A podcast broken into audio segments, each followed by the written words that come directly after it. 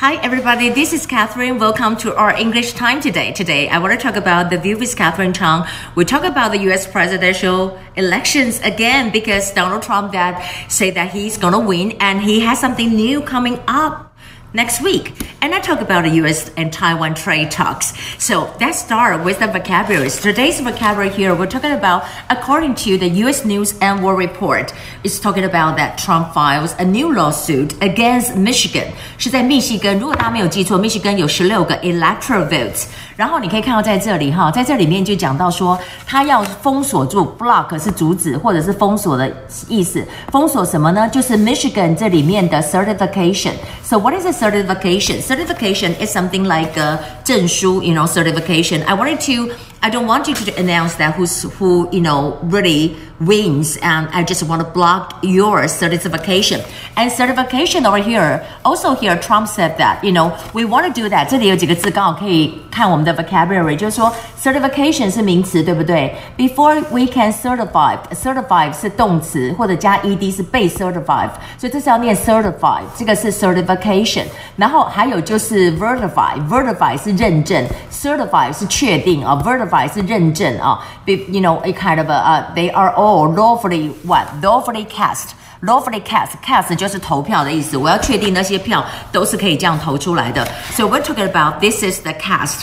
Um, we'll talk about that. We know that there's something big happening. It's because we haven't seen the uh, Secretary of State Mike Pompeo for a long time, but he did a press conference today and he kind of really support Donald Trump. And also he said something about Taiwan. He kind of support Taiwan too. And he said that, he said that Taiwan and the United States is going to have a dialogue. The dialogue we talk about like in um, September, right? And now he's going to do that. And talking about this kind of dialogue here, of, of course, we're talking about Biden said something about this, um, you know, somebody taking off the, you know, Pennsylvania off, something like that. But I will talk about these. This is auspices. Auspices. This one is very hard to pronounce.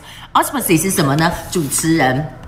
就是说， 他在这个 dialogue 当中呢，会有这个呃，就是 Under Secretary Keith Krach，他要来当这个主持人，所以就是 auspicy auspicy 这个字，你会看到几个字，包括蔡英文总统到华府的时候，谁当这个 auspicy auspicy 呢，就会讲到这个主持人的这个意思。那当然，我们还有一个在台湾也是很热的话题，就是我们讲到 vaccine。So we're talking about vaccine。我们讲到这个 vaccine，它是谁做的呢？是美国的辉瑞跟德国的药厂，对不对？辉瑞在这里就是 Pfizer。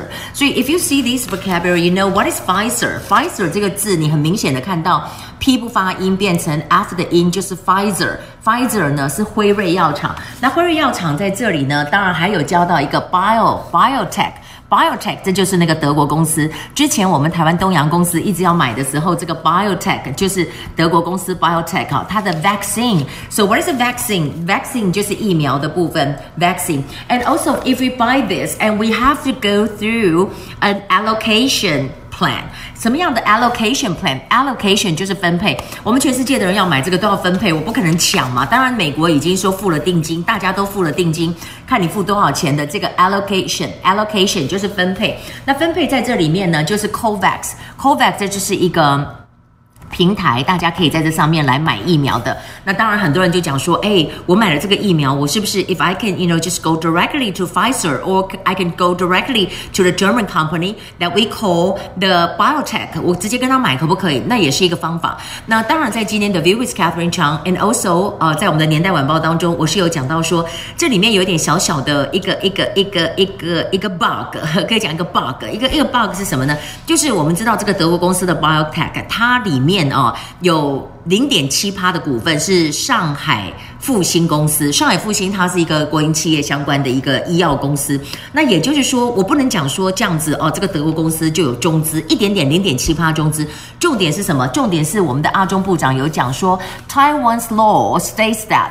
Vaccine cannot be manufactured in China，就是说我们的疫苗是不可以在中国制造的，所以我们中中国制造疫苗到台湾是不能够卖的。那但是我现在在讲的就是刚刚讲到那个 German 的 Biotech，它的这个公司，它虽然有零点七趴的中资，可是它的疫苗是在德国制造的，所以就是不会有这个问题。那不会有这个问题，有另外一个问题啊，我们现在不是跟这个 Covax 的平台买吗？跟 Covax 平台买，可是问题是上海复兴公司它又是这个德国公司的亚洲总代理，所以我要问的是。啊，到时候我们从 Covax 买这个分配疫苗的时候，中国会不会又卡我们？